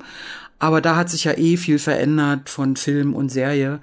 Und das, dadurch könnte er wieder richtig groß durchstarten. Ich war auch erst sehr skeptisch, als äh, es hieß, dass Henry Cavill der, der Hauptdarsteller wird, weil ich genau deswegen dieser Lead-Role äh, dachte so, boah, in Superman, gut, die Filme waren, also da, er konnte auch nichts dafür, dass die Filme schlechte Drehbücher hatten, aber das war jetzt irgendwie nicht so. Und gut, ähm, wenn man so ein bisschen die Lauren Historic verfolgt, dann wird schnell klar, dass die jetzt keine amerikanisierte Mainstream super glatt gebügelte Fassung von Witcher machen wird. Also hatte ich da zumindest nicht die Sorge, dass sie im Prinzip einen, einen Geralt-Superman aus ihm machen. Aber ich war trotzdem auch bei den ersten Bildern skeptisch, ob das zusammenpasst, ihm da irgendwie dieses äh, weiße, graue äh, Toupet draufzusetzen. Mhm. Aber mich hat auch wirklich der Trailer da geändert in meiner Meinung. Also mhm. ich fand in den Trailern saß, ich mochte diesen ersten Trailer wirklich, wirklich gern. Ich fand den wirklich cool und äh, bin jetzt sehr optimistisch, dass genau das äh, sich bewahrheiten könnte, was du da skizziert hast, Ines, dass das halt seine große äh, Leading, Leading Role, äh, Durchbruchsrolle sein kann in der Witcher-Serie. Ja. Mal schauen, ob er an den Digi Gerald heranreicht. Also an den, es ist ja jetzt nicht so, ne, weil wenn du eine Buchrolle im Film darstellst, bist du ja relativ frei, weil ja niemand ins Buch reingucken kann, weil jeder dann seine anderen Vorstellungen natürlich generiert aus dem Buch, aber da bist du relativ frei in deinem Spiel. Jetzt hast du aber den Gerald aus den Spielen, der ja schon eine bestimmte Mimik hat, eine bestimmte Gestik, eine bestimmte Art, sich zu verhalten, eine bestimmte Sprechweise mit diesem fantastischen englischen Sprecher, mhm. dem Doug Cockle. Also da musst du sagen, ne, also es ist schon ein Standard gesetzt. Nicht jeder mag Gerald in den Spielen und auch Gerald hat sich von The Witcher 1 bis 3 schon deutlich verändert nochmal, allein optisch, nicht von so einem Verhalten her so unbedingt, aber die, ich sag mal, optischen Abweichungen sind schon recht deutlich, aber der Sprecher ist immer gleich geblieben. Also da haben sie ihm schon eine Messlatte gelegt, CD-Projekt, ohne überhaupt involviert zu sein mit dieser Serie, die er jetzt erstmal äh, nehmen muss. Ja, gerade in The Witcher 3, ich finde, da, da strahlt diese Figur einfach genau diese, auf der einen Seite Ruhe von Geralt ja. aus, diese Nachdenklichkeit, auf der anderen Seite natürlich aber auch die Durchsetzungsfähigkeit und im Zweifelsfall äh, Draufhau, das Draufhaupotenzial. Das ist nicht so einfach, diese Balance hinzubekommen. Ich traue das Henry Cavill zu, aber was mich total fertig macht, wo ich so geprimed bin durch die Spiele, ist bei dem Medaillon. dieses Medaillon von ihm jetzt in der Serie, das sieht so schlecht aus im Vergleich. Ich, ich finde dieses Wolfsmedaillon der, der Spiele ist zwar jetzt so eine Kleinigkeit, aber mein Gott, da rege ich mich halt drüber auf. Ja. Äh, ich finde dieses Wolfsmedaillon ist so ikonisch mhm. und so stark und es ist auch oft meiner Version von dem Buch ist im Prinzip die, so eine Art von diesem Wolfslogo, das sehr ähnlich aussieht, drauf. Das ist in meinem Kopf so das Zeichen der Hexer. Und jetzt ist halt dieses andere komische, dieser komische, diese Münze da, finde ich schwierig. Das ist, als hätte man Harry Potter dann nicht den Blitz auf die Stirn gemacht, okay. sondern irgendwie eine Spirale oder so. Das ich, ich kann, ich kann das nicht sehen, ja. Aber äh, vielleicht gibt es da ein rechte also, Problem oder so. Ja, also weil mir das mein größtes Problem ist, dann ist auch egal. Nein, nein, Fans, Fans dürfen diese Probleme haben. Ja, und ich glaube, das ist wirklich ein rechter Problem, weil das ja zum Teil äh, Teil des Logos der Spiele ist. Ah, okay. Ich glaube, da, also ich wer weiß, ohne es jetzt konkret zu wissen, aber es, es ist ja. in den Logos der Spiele drin. Also wenn ein CD-Projekt sagt, hey Freunde, das hält das, also das Wolfsmedaillon, ich meine, macht eure Serie, ist alles cool, ne? aber das Wolfsmedaillon, das ist wirklich wichtig für den Abverkauf der Spiele. Ähm, ja, wer weiß, wer weiß, was da hinter den Kulissen so stattfindet. Ich finde aber, ich war tatsächlich auch, wie du gesagt hast, Ines, als ich diesen ersten Teaser gesehen habe, mit dem ins Bild gehen, habe ich mir gedacht, ja, jetzt schauen wir mal. es kann nur schlecht werden. Ja? Also so richtig so der, der Ultra-Fanboy der Spiele jetzt in dem Fall, der gesagt hat, ich glaube ich glaub nicht dran. Ja, mhm. die polnische Serie damals ist ein Ultra, die Spiele waren auch okay, aber das wird nichts. So, und jetzt, wo ich den Trailer gesehen habe, fand ich aber, war ich tatsächlich auch selber sehr positiv überrascht, weil der Trailer halt auch viele Motive aus den Spielen und auch aus den Büchern halt einfängt. Und einer davon ist halt der Kampf gegen die Striege. Also in dieser Gruft, in der Gerald so lange gegen das, nee, falsch rum, er muss so lange gegen diese Striege kämpfen, gegen dieses Monster, dass es bis zum Tagesanbruch außerhalb seiner Gruft bleibt, weil wenn es da wieder zurückgeht, bleibt der Fluch erhalten, wenn es aber draußen bleibt. Ich erzähle die Geschichte völlig von hinten. Also ist aber egal, ihr wisst, ihr Podcast heißt ja auch immer vor- und zurückspulen und zu verstehen, was ich eigentlich sage. So, also, weil wenn er die Striege lang genug daran hindert, in ihre Gruft zurückzugehen, dieses schreckliche Monster, verwandelt sie sich wieder zurück in eine junge Frau, die verflucht wurde, dieses Monster zu sein. Und sie ist die Tochter von König Foltest, der eine Beziehung zu seiner Schwester hatte. Deshalb wurde diese Tochter verflucht. So hätte ich die Geschichte eigentlich einleiten müssen. Und Gerald befreit sie dann von diesem Fluch. Und was ich eigentlich nur sagen will, ist, das ist im Trailer. Wie cool ist das? Ja, das ist der eine Witcher-Kampf, der jedem im Gedächtnis geblieben ist, der die Spiele gespielt hat, nicht weil er in den Spielen vorkommen würde. Das heißt, doch im ersten Teil erlebst du ihn nochmal dann in einer anderen Form. Aber er ist das Intro mhm. des allerersten The Witcher. Und jetzt kommt's. Das hat keiner kapiert damals. Wenn du dieses Intro gesehen hast, du hast, hattest keinen Zusammenhang, du wusstest nicht, gegen wen kämpft er da, warum, welche Geschichte steckt dahinter. Im Spiel selber wird das kaum thematisiert bis zu einem bestimmten Punkt. Es ist völlig unverständlich, aber es war halt so cool. Also Schön, dass es in der Serie dann auch wieder ja. drin ist. In der Enhanced Edition hat sie das damals als Kursgeschichte beigelegt, aber mit fa falscher Typografie äh, in der deutschen Fassung. Die ganzen scharf, also ganzen Umlaute, scharfes S und so weiter, wurden dadurch Unterstriche und Klammern ersetzt. Das war äh, ein super Lesefluss. ich bin gespannt, ob sie dann die ganze Geschichte drumherum aber müssen sie ja eigentlich in der Serie erzählen. Es kann ja nicht sein, dass sie dann sagen, okay, das ist jetzt auch quasi unser Intro für die Serie das wäre dann, da hätten sie sich ein bisschen leicht Aber gemacht. Aber die, äh, die Tochter, ich weiß gar nicht mehr, wie sie heißt, Ada, Ada genau, hm. äh, steht zumindest nicht im Cast. Hm. Aber Volltest steht drin und ich glaube, dieser derjenige, der daran schuld ist. Orswin oder wie ja, er genau, hieß? steht auch, steht auch drin. Also Vielleicht könnte man spekulieren. Das Monster der ersten Erfolge. Und in der ja. zweiten gibt's dann anderes, genau. Würde ich gucken. Ja, ja, wäre ein guter ja. Auftakt. Monster von Week One ja, sozusagen, wie genau. damals bei Akte X. Ja, absolut. Eigentlich ist das aber nicht Netflix-Ding, solche Monster of the Week, äh, weil sie immer eine durchgehende Geschichte erzählen. In der Regel wird's ja mhm. an einem, äh, gehen alle Staff, äh, alle Folgen an einem Tag dann auch online sozusagen. Da machen die Monster auf der Episode, sag ich jetzt mal, nicht unbedingt Sinn. Ähm, da muss man sehen, ob Netflix das erste Mal ein bisschen anders denkt, drehbuchtechnisch. Naja, ich glaube, ich glaube halt wirklich, dass einige von diesen Kurzgeschichten oder die Charaktere auf alle acht Folgen ausgelagert sind, spricht dann eher dafür, dass diese Kurzgeschichten in Parallelsträngen mhm. durch die Serie durchgeführt werden und dann von Folge von Folge weitererzählt werden. Weil du hast echt viele von den Kurzgeschichten drin, so zumindest laut Cast. Du hast äh, diese, die Drachenjagd hast du drin, du hast, äh, was Micha gerade meinte, die, die Folters-Geschichte drin, du hast diese Blaviken-Geschichte drin, du hast das mit Jennifer drin, ähm, glaube, genau, das mit den, mit den, mit den Elfen und mit diesem äh, Ziegendämon hast ja. du drin. Also es sind wirklich sehr, sehr viele von den, von ja. den Short Stories haben ihren Weg in diese Serie gefunden, in irgendeiner Form. Und das ist schon bemerkenswert. Und dann eben noch Charaktere, die eigentlich erst in den Romanen später vorkommen. Die wird relativ vollgepackt, auch mit Nilfgaard und diesem overarching Plot mit, äh, mit äh, Zintra, Ciris Heimatland und so.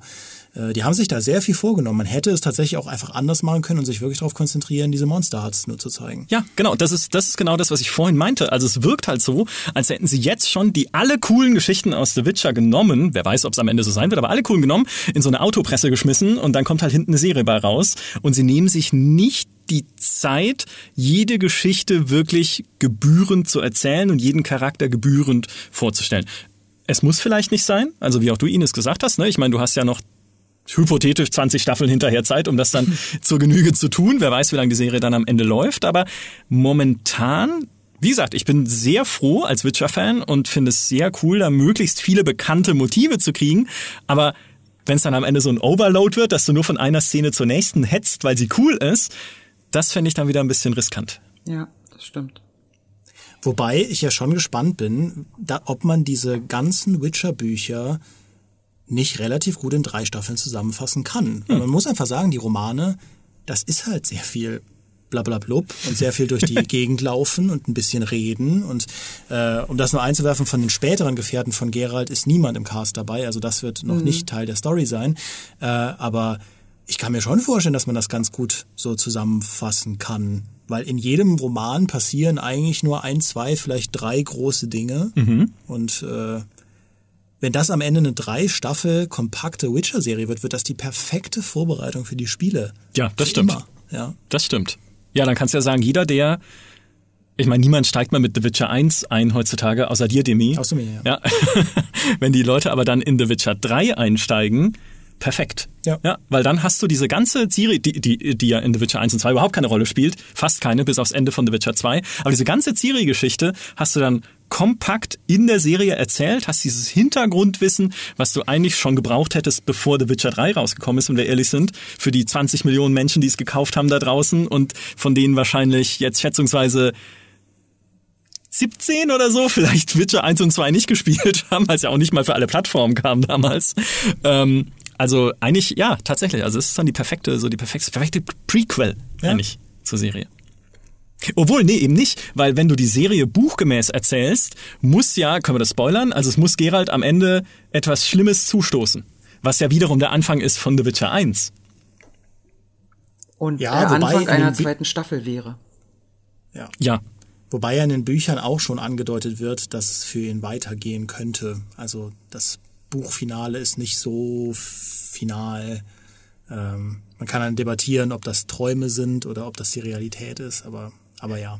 Was ich ja cool fände, ist, wenn sie, so wie du sagst, in diesen drei Staffeln oder wie viel es dann halt auch werden, die Büchergeschichten nacherzählen und dann noch The Witcher 1 und The Witcher 2 und The Witcher 3 dann auch. Dann wären es wahrscheinlich 70 Staffeln am Ende, wenn du zumindest jede, jede einzelne Nebenquest und jede Geschichte daraus irgendwie abbilden möchtest.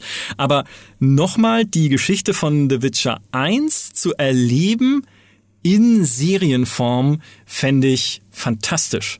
Weil sie nämlich auch eine Geschichte ist, die man oft im Spiel oder deren, sagen wir mal, Nuancen und vor allem den Twist am Ende man überhaupt nicht wirklich versteht. Mhm wenn man nicht aufpasst oder noch alles in Erinnerung hat, was vorher passiert ist, was ja bei einem irgendwie 60-Stunden-Rollenspiel absolut unmöglich ist. Das nochmal kompakt als Serienstaffel zu erleben, fände ich, fände ich fantastisch. Ja, und ich bin auch bei dem, was du immer sagst, äh, Micha, so viel Spoiler schon auf unsere Witcher-Podcast-Folge später irgendwann. Ich finde, die Story von Witcher 1 ist nicht nur unterschätzt, sondern echt ein Highlight. Endlich! Man, also Danke! Ich bin wirklich also ich finde, die Leute sind nicht begeistert genug von dieser Geschichte. Oder sie gehen den noch einen anderen Weg, äh, den Game of Thrones Weg und entwickeln unabhängig von Buch und äh, schon vorhandenen Spielen eine komplett eigene Weiterführung. Was ja letztlich äh, wie äh, Game of Thrones Staffel 8 ja auch der Fall war. Das, da, aber dann, dann steigen ihnen, glaube ich, all die Leute, die The Witcher gespielt haben, komplett aufs Dach. Ja, dann werden Witcher hier der Gerald und äh, Jennifer einfach unter so Geröll begraben. Am Ende wird Rittersporn Kaiser von Nilf. ja. Aber gut, ich will jetzt auch kein Game of Thrones vorwegnehmen. Ähm, was ich mich auch frage, ist, ob sie den jüngsten Roman zum Witcher in irgendeiner Form mit einbeziehen, weil der kam ja raus ah, 2015, ja. glaube ich, Aha. also auch erst nach The Witcher 3 und spielt glaube ich, zwischen, entweder zwischen den beiden Kurzgeschichtenbänden oder zwischen Band, äh, oder zwischen den Kurzgeschichtenbänden und den Romanen, also ist halt quasi ein Midquill.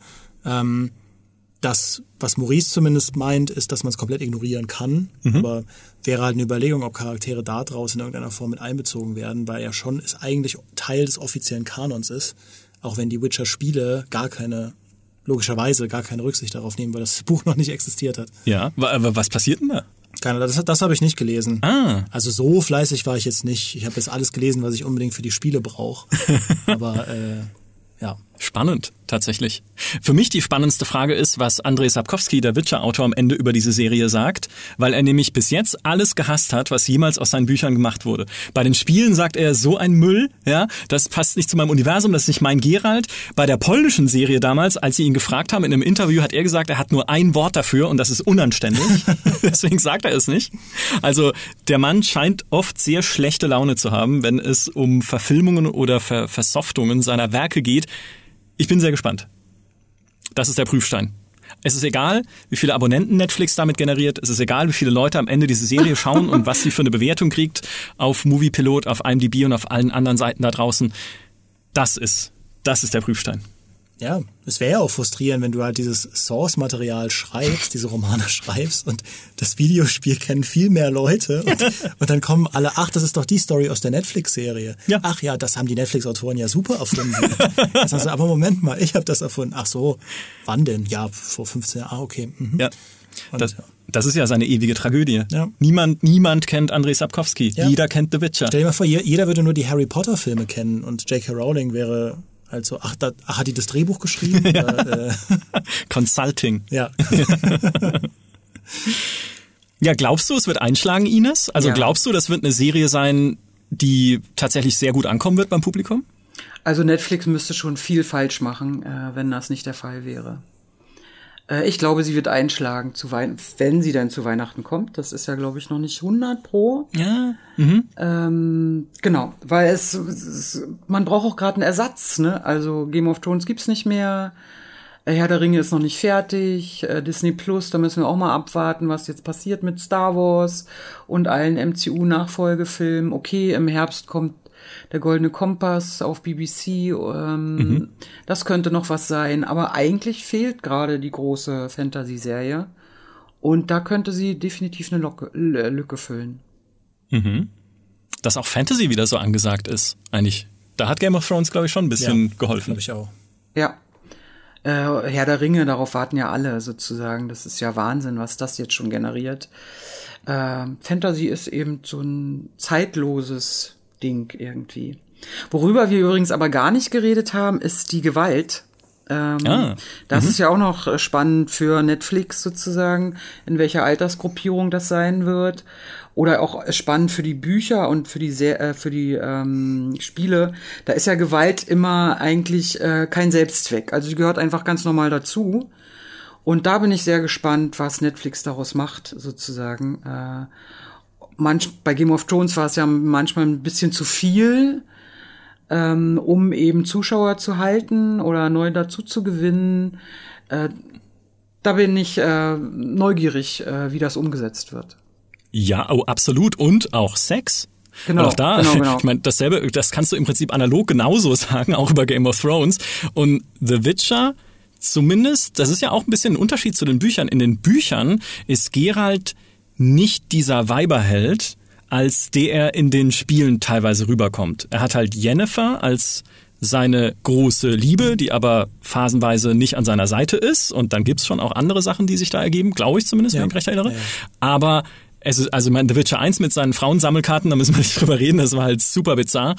Aber auch, dass er dann in The Witcher 3 mit fast jeder Zauberin, die er trifft, irgendwie eine Affäre haben kann und natürlich auch wunderschön, tatsächlich inszeniert dann mit Shani dann auch im Addon und so, aber mal gucken, wie weit sie damit gehen. Ja. Also wird dann auch Gerald in der Serie irgendwie mit der Sabrina Klevisik und mit den, wie sie alle heißen mögen, mit denen allen auch irgendwie rumflirten oder mit denen rumturteln oder ist es dann doch nur Jennifer? Aber brauchen sie vielleicht Sex auch ein bisschen als ne, Sex Cells und so? Also, puh, spannend. Ich meine, The Witcher ist, wenn wir uns die Spiele angucken, ja eigentlich Erwachsenenunterhaltung. Mhm. Ja, die Bücher auch. Von den auch. Themen her. Ja, die Bücher auch, genau. Eben und auch von der Thematik her natürlich, wie ich vorhin gesagt habe, ne, so ein bisschen die, die ernsteren Themen ansprechen oder anschlagen, auch politischere Themen, als sich vielleicht andere Serien getraut haben in der Vergangenheit äh, oder andere äh, ja, nicht Serien, also nicht TV-Serien, sondern halt äh, Fantasy-Serien oder so. Mhm. Ähm, und halt dann auch mehr Gewalt, mehr Rohheit und mehr Sex zu zeigen. Hm? Ja, ich meine, gespannt. diese Banalität der Gewalt gehört auch einfach zur Witcher-Atmosphäre, weil das ist ja einer dieser Punkte, dass das einzelne Leben oft so frustrierend wenig wert ist im ja. Witcher-Universum. Ähm, und da gibt es eben eine Szene in den Büchern, die ich jetzt auch nicht spoilern will, aber ähm, wo, also es gibt eine Szene in den Büchern, die hat mit Ciri zu tun und ihren Gefährten, die ist unglaublich brutal beschrieben. Also mhm. wirklich bis zum, bis zum geht nicht mehr auf eine Art von, äh, wie man es eigentlich nur aus Horrorfilmen kennt, so richtig gory, weil es da auch in dieser, also das ist auch da nicht einfach nur um Gewalt zu illustrieren, sondern das dient ähm, dazu, Ciri zu brechen in ihrer, in, in, in ihrer in dem, was sie halt eigentlich werden möchte. Und wenn, also sowas halt, also ohne sowas würde der Witcher-Serie wahrscheinlich eine Note fehlen, die in den Büchern wichtig ist. Aber ich fände es schon krass, wenn die Serie wiederum so weit geht. Mhm. Das wäre, wäre sehr drastisch. Mhm. Jetzt, will ja, jetzt bin ich eigentlich schon gar nicht mehr wissen. Nee, das ist halt, die, die Serie ist halt mit, äh, mit einer Söldnertruppe oder mit einer Räubertruppe unterwegs. Ah, jetzt weiß ich, was du meinst. das geht nicht gut aus. Nee, das geht Und, nicht gut aus. Äh, sie gerät ja dann an diesen Bonhart, der so einer der härtesten Drecksäcke der gesamten Witcher-Saga überhaupt ist, Bücher und Spiele übergreifend. Und äh, ja, der hat sie dann sehr in der Mangel. Und da geht es eben darum, dass sie als Charakter es irgendwie schafft, sich gegen ihn zur Wehr zu setzen. Und das wird eben aufgebaut damit, dass er ein sehr, ein sehr heftiges Debüt hat, mhm. sagen wir mal so. Ja, oder auch wenn du in The Witcher 3 an die Hurensohn-Quest denkst, wenn du sie noch nicht hattest, äh, du siehst, äh, du nix, nee. du nix gespoilert. Ich weiß oh. es nicht. Okay, dann äh, Ines, du hast The Witcher 3 auch gespielt. Ja, Vielleicht erinnerst du dich dran. Aber es ist auf jeden Fall. Das ist schon äh, länger da. her, aber die Hurensöhne kann ich mich jetzt gerade nicht erinnern. Also es ist ein, eine bestimmte äh, Quest, die sehr in Erinnerung bleibt, weil sie dich sehr wütend und fassungslos macht am Ende mit dem, was da passiert und was du da aufdeckst. Ich will sie nicht spoilern, aber das, da, also ich bin wahnsinnig gespannt, ob die Serie sich traut, solche Szenen zu zeigen und in diese Extreme tatsächlich zu gehen. Und es ist in dem Fall, naja, also es ist nicht gory oder so, aber du kommst halt einem ekelhaften Verbrechen ja, auf okay. die Schliche in dem Fall und äh, sprichst dann auch mit dem Verbrecher und kannst dann auch da eine Entscheidung nochmal treffen und also es passt wunderbar in dieses Witcher-Universum halt einfach. Aber das wird ja, also Witcher, die Witcher treibt ja Dinge in den Bereichen auch oft ins Extrem. Also ja. Ja, und, und das noch hinzuzufügen, auch bei dem Design der, der Monster, sage ich mal in Anführungszeichen, da sind ja viele Designs sehr, sehr krass. Auch in The mhm. Witcher 3, allein irgendwie bei der Bloody Baron Quest, der, äh, der, der kleine Fötus da, ähm, aber auch so diese Sumpfweiber oder wie sie heißen. Ja. Also generell sehr viele von den Gegner-Designs in The Witcher, das haben wir vorhin auch angerissen, gehen halt nicht nur in unkonventionelle Fantasy-Richtungen, sondern sind auch einfach sehr, sehr krasse Kreaturen, mhm. äh, die sehr explizit Dinge zeigen, die man normalerweise eher so in Horrorfilmen oder bei Horrorkreaturen sieht, wirklich in einem anderen Genre.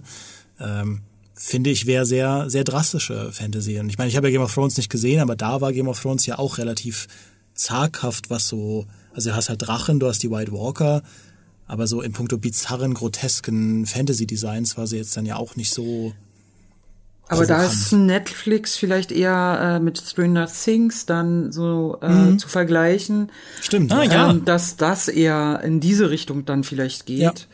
Äh, das ist ja schon, es gucken zwar Zwölfjährige, aber eigentlich ist das ja auch eher für 16, genau.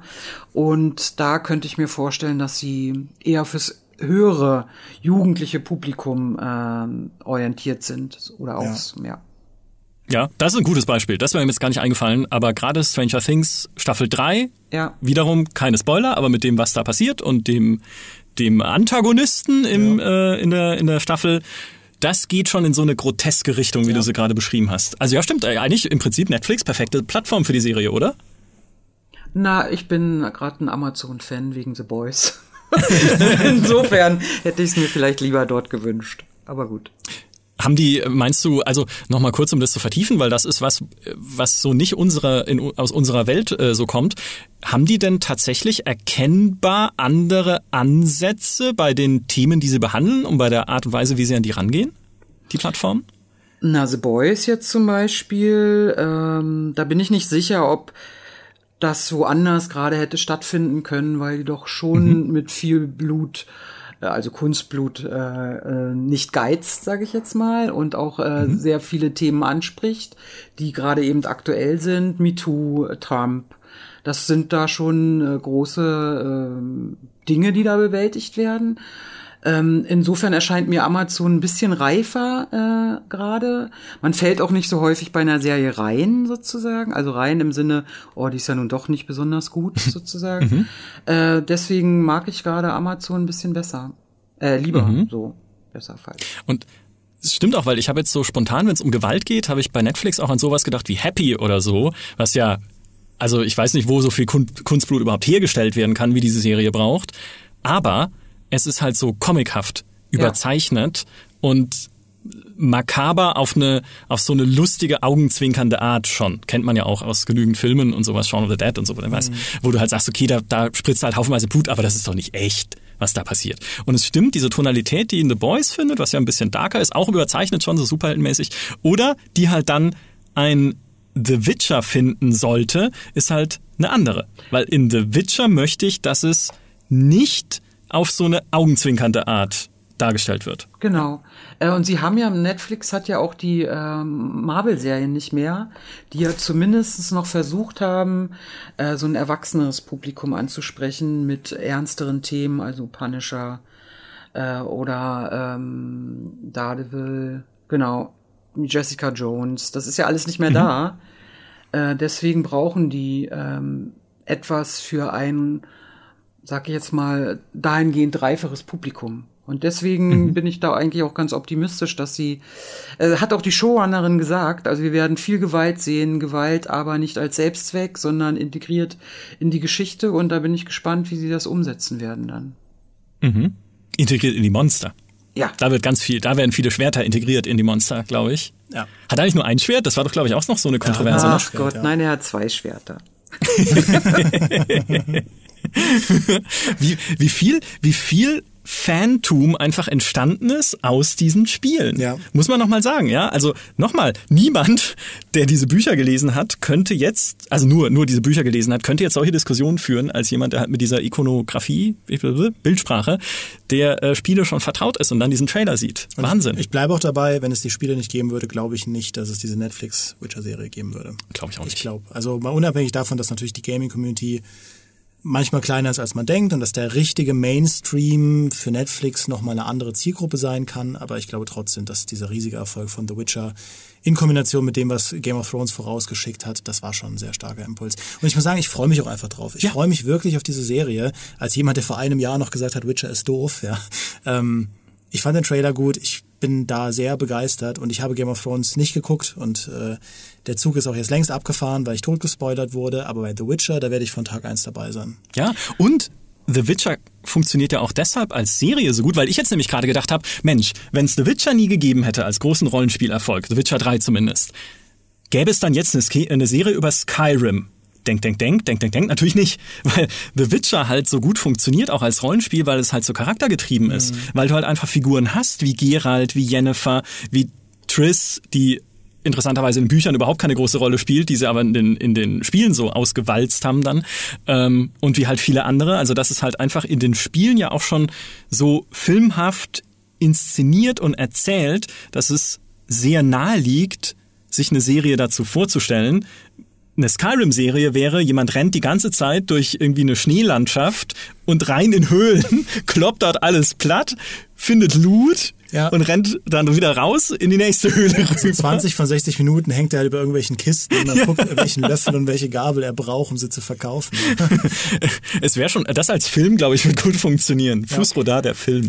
Aber ihr dürft nicht vergessen, dass auch wenn jetzt alle Spieler und alle Buchleser die Serie gucken, ist das viel zu wenig oder wäre es viel zu wenig für Netflix. Also die Aufgabe für Netflix ist eigentlich, die zu aktivieren, die die Spiele nicht kennen, die die Bücher nicht gelesen mhm. haben, weil das ist die mhm. Masse sozusagen.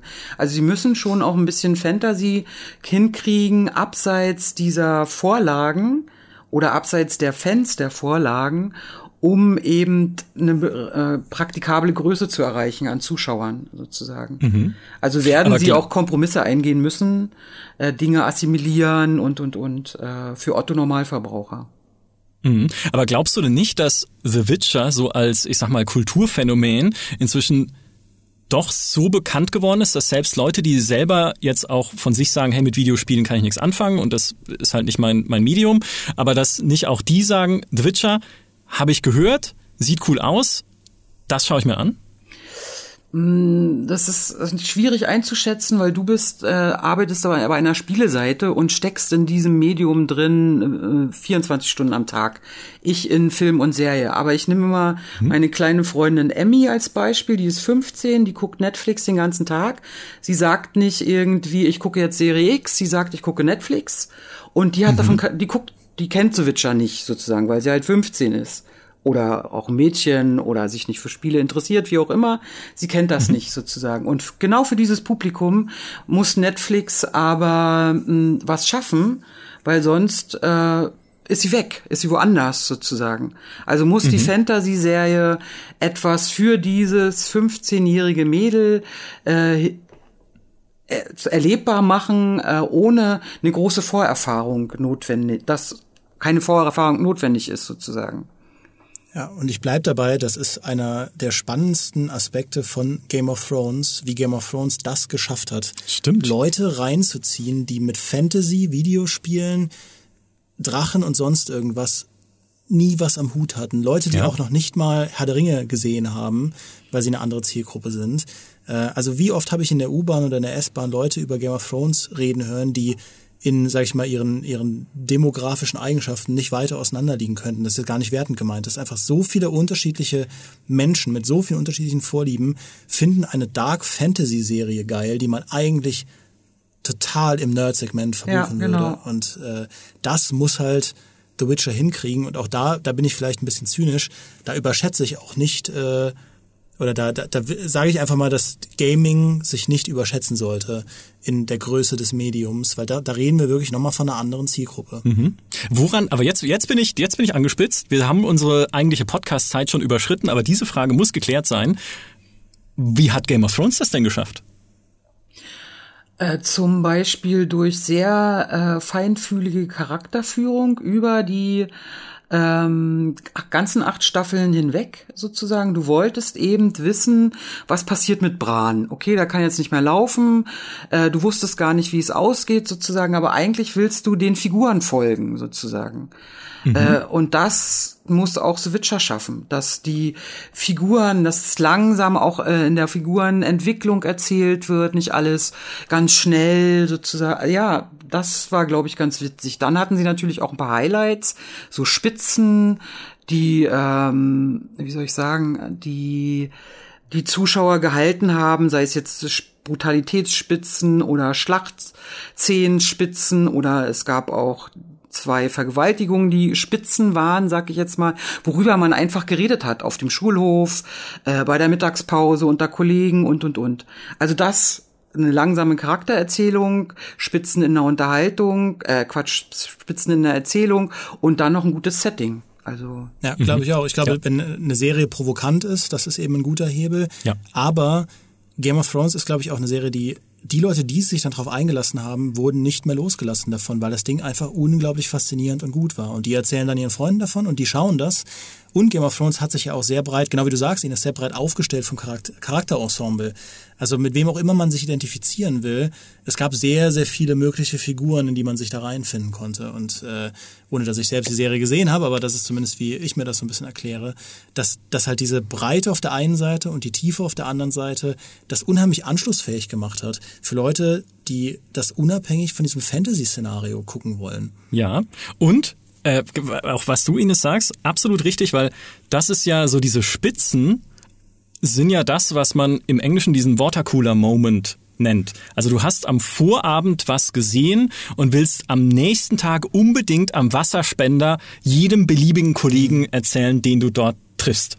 Und das hat Game of Thrones, und ich weiß es, weil ich es in der Perspektive dessen sehen kann, dem es erzählt wurde, das hat Game of Thrones ständig geschafft. Weil es halt auch einfach keinen Respekt hatte vor Hauptpersonen, sag ich genau. mal, was denen zustößt, ob sie sogar sterben, also oder sagen wir mal mit Charakteren, die als Hauptpersonen eingeführt werden oder als wichtige Person, weil früher TM konntest du ja dann davon ausgehen, dass in so einer Standardserie wie, sagen wir mal, Star Trek, ja, die sterben nicht. Und wenn dann mal einer stirbt, dann ist es wirklich der eine Höhepunkt in einer kompletten Serie oder zumindest in einer Staffel, aber nicht so wie bei Game of Thrones, wo sich halt alle zwei Folgen komplett das Blatt wendet und die Glücksritter der vorherigen zwei Folgen sind jetzt auf einmal die größten Penner oder so. Ähm, oder die totalen Verlierer. Also tatsächlich so mit Erwartungen zu spielen, das ist was, was der Witcher-Serie gelingen muss, wenn sie dieselben Momente erzeugen will. Und dann bin ich wiederum gespannt, wie bringen sie das mit den Büchern in Einklang? Weil du kannst natürlich gar nicht so viele äh, Leute ständig sterben lassen, weil das passiert ja jetzt in den Büchern nicht so ja, wirklich, oder? Stimmt. Ja, ist auch wirklich so. Da sterben relativ, also es sterben schon Leute, äh, aber nicht so viele Winkel. nicht, nicht die wichtigen. Da ja. kommen ja vielleicht wieder die Monster ins Spiel, weil ich fand bei The Witcher, bei dem Spiel ganz interessant. Ähm, die Monster hatten ja immer eine Geschichte, warum die so geworden sind, sozusagen. Manche jedenfalls. Der, der, der Bruder vom Werwolf, nee, die, es gab eine Schwester, die hatte, der Bruder war dann Werwolf. Oder, oder. Und äh, die sind ja nicht um, manche sind ja nicht. Ähm, Monster von Anfang an gewesen, sondern sind erst aus irgendwelchen Gründen so geworden, so böse. Und da äh, gibt's ja auch wieder eine Möglichkeit, sozusagen für die Drehbuchautoren, da diese Grauzonen einzuführen, sozusagen nicht mhm. alles gut und böse zu lassen, sondern auch Überraschungen einzuflechten. Dass man traurig ist über einen Monstertod zum Beispiel, würde ich durchaus spannend finden, weil man eben weiß, dass diese Person oder dieses Wesen eben nicht von Anfang an so gewesen ist. Ja, ich hatte gerade einen Moment der Erkenntnis, der im Wesentlichen daraus besteht, dass ich sagen muss, wir wissen zu viel. Eigentlich wissen wir zu viel über The Witcher, um die ganze Überraschung, die in genau dem steckt, was du gerade erwähnt hast, noch würdigen zu können, weil wir kennen natürlich die Twists hinter den Monstern, ja. wir können die, wir kennen die Twists hinter den Märchen, wir kennen diese auch moralischen Untiefen, die es ja auslotet mit beispielsweise der Elfenguerilla oder der Elfen- und Zwergenguerilla, diesen Skoyatel, die ja eigentlich Widerstandskämpfer sind, weil sie von Menschen unterdrückt werden und gleichzeitig aber nicht davor zurückschrecken, irgendwie Dörfer niederzubrennen, weil sie von den Menschen unterdrückt werden. Und du sitzt dann davor als Spieler, respektive Hexer, und sagst? Was, was ist jetzt hier richtig oder falsch? Ja, wem, wem helfe ich denn jetzt? Helfe ich, helfe ich diesen, diesen brandschatzenden Gerechtigkeitsfanatikern oder helfe ich den Dörflern, die sie aus ihren, aus ihrer alten Heimat vertrieben haben. Und wir wissen das aber alles schon. Wir wissen, dass der Hexer vor genau solchen Sachen stehen wird und dass hoffentlich die Serie genau diese Sachen darstellen wird. Aber jemand, der neu in dieses Universum kommt, also genau äh, so eine Person wie Emmy, die du gerade beschrieben hast, weiß es noch nicht. Ja. Und plopp, Watercooler Moment. Allein, was du vorhin skizziert hast mit König Foltes, der vermeintlich edle König, der eine Affäre mit seiner Schwester hat und daraus entsteht eine Striege. Ja. Und dann ist auch wieder noch jemand anders rein verwickelt und so. Das sind, das sind schon sehr interessante Dinge. Und ich glaube auch, dadurch, dass sie eben einzelne Kurzgeschichten-Plots auch ausweiten auf acht Folgen und Charaktere wichtig machen, hast du auch mehr Fallhöhe, wenn es darum geht, wer stirbt wann. Also ja.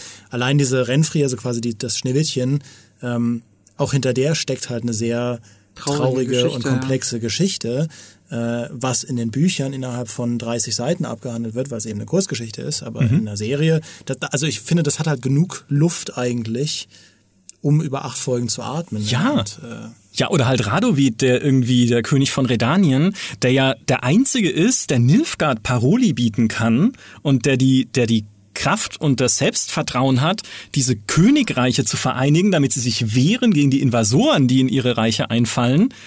Ja, und dann lässt er halt die Hexen verbrennen. Ja, also genau das sind genau darüber, über die, über all das habe ich mich schon mit Leuten unterhalten, deswegen, deswegen flasht es mich jetzt nicht mehr so, aber all die Leute, die das Universum neu erleben, werden das vielleicht wieder tun. Muss ich es dann überhaupt noch sehen? Ja. also eindeutig. Als ob du es nicht Ja, gucken natürlich. wirst, Michael. Ja, ich werde es auch gucken. Du hast doch sogar die polnische Serie geschaut. Ja. Stimmt. Oh, das wird, ja, das wird, die werde ich parallel dazu laufen lassen, einfach und gucken, ob es Ja, eins zu du wirst dann so ein Oldschool-Hipster, der dann sagt, ach, das war damals in der Originalserie viel Entschuldigung, besser. Entschuldigung. Das war viel besser. Ja, wer ich Shakespeare- ja nicht gesehen, ja, aber Wer Shakespeare erstmal im klingonischen Original gelesen hat, ja. Wie fantastisch. Da müssen wir so eine, so eine, so ein Videoformat draus machen, der Witcher-Kritiker. Und dann sitze ich da in so schwarz-weiß 70er Jahre TV-Studio mit Zigarette und erzähle den Leuten, dass doch bitte das Original das einzige ist, was man anschauen kann und nicht diese hollywoodisierte Netflix-Konsumserie, die da draußen, äh, bist der Marcel Reich-Ranitzky, der GameStar. ja. Aber eigentlich gehört Maurice diese Rolle, aber ich glaube, er hat die Serie nicht gesehen. Ah, Das wie muss er dann macht. halt noch nachholen. Da muss er, muss er halt auch mal was recherchieren, Muss statt er. immer, immer die gleichen Spiele zu spielen. Das stimmt. ja, ich finde, damit haben wir eigentlich das Thema The Witcher als Serie. Was kann daran besonders werden? Was erhoffen wir uns davon? Was erwarten wir uns davon? So gut wie erschöpfend behandelt. Habt ihr noch letzte Worte? Erschöpfend war auch mein letztes Wort. Sehr schön. Ja, und ich meine, ich habe schon gesagt, dass ich mich äh, darüber freue. Also ich bin da echt euphorisch, dass das eine coole Serie werden könnte. Und ich bin vor allem, ich würde mich so freuen, wenn die Leute dann plötzlich anfangen, in, äh, in der U-Bahn und in der S-Bahn über The Witcher zu reden, wie über Game of Thrones. Das ist natürlich jetzt hochgegriffen. Und dann werden alle Fans der Spiele. Boah. Jetzt, jetzt habe ich Gänsehaut. Ja, Gaming rückt noch mehr in die Mitte, Micha. Aber dann sind wir nicht mehr besonders. Ja, ist egal, wir wollen nicht besonders sein.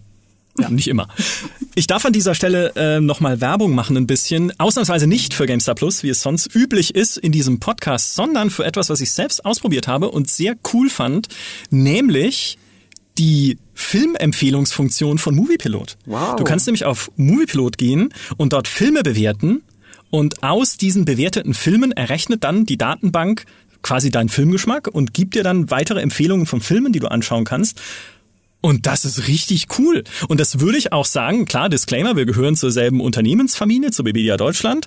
Aber ich würde das auch sagen, wenn wir es nicht täten, weil das ist wirklich was, was man echt mal ausprobieren kann. Also ich finde, ich habe da echt, ich habe sie noch nicht alle angeguckt und ich habe auch nicht so viel Ahnung von Filmen. Vielleicht verstehe ich es einfach nicht, aber ich habe es ausprobiert und fand es bis jetzt echt sehr treffsicher in den Sachen, die es mir empfohlen hat. Sehr cool.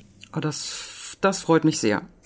Werde ich mir auch weiter. Mal gucken, was es mir vorschlägt, falls dann irgendwann doch noch äh, The Witcher dann mit dabei ist oder so. Und äh, dann sagt es mir, dann schau doch auch Game of Thrones. Ja. Nein, weiß ich nicht. Irgendwie so. Oder der Herr der Ringe. Diesen, das kenne ich nicht. Dem traue ich nichts zu. Ines, vielen Dank, dass du bei uns zu Gast warst. Das können wir gerne mal öfter machen. Ja, In Zukunft. Ja, gerne, gerne. Es gibt ja noch viele, viele, viele Themen über Spiele, Filme und äh, die verschiedenen Medien, wie sie sich ineinander verschlingen und auch noch nach wie vor unterscheiden in vielen verschiedenen Aspekten, dass wir das gerne häufiger wiederholen können. Allerspätestens zu der Herr der Ringe. Na, oder zu Halo von Showtime. Halo. Okay, dann hören wir uns wieder spätestens, allerspätestens zu Halo. Alles klar. Das war's. Vielen Dank. Für dieses Mal. Macht's gut, ihr Lieben, die ihr zugehört habt. Tschüss. Okay, tschüss.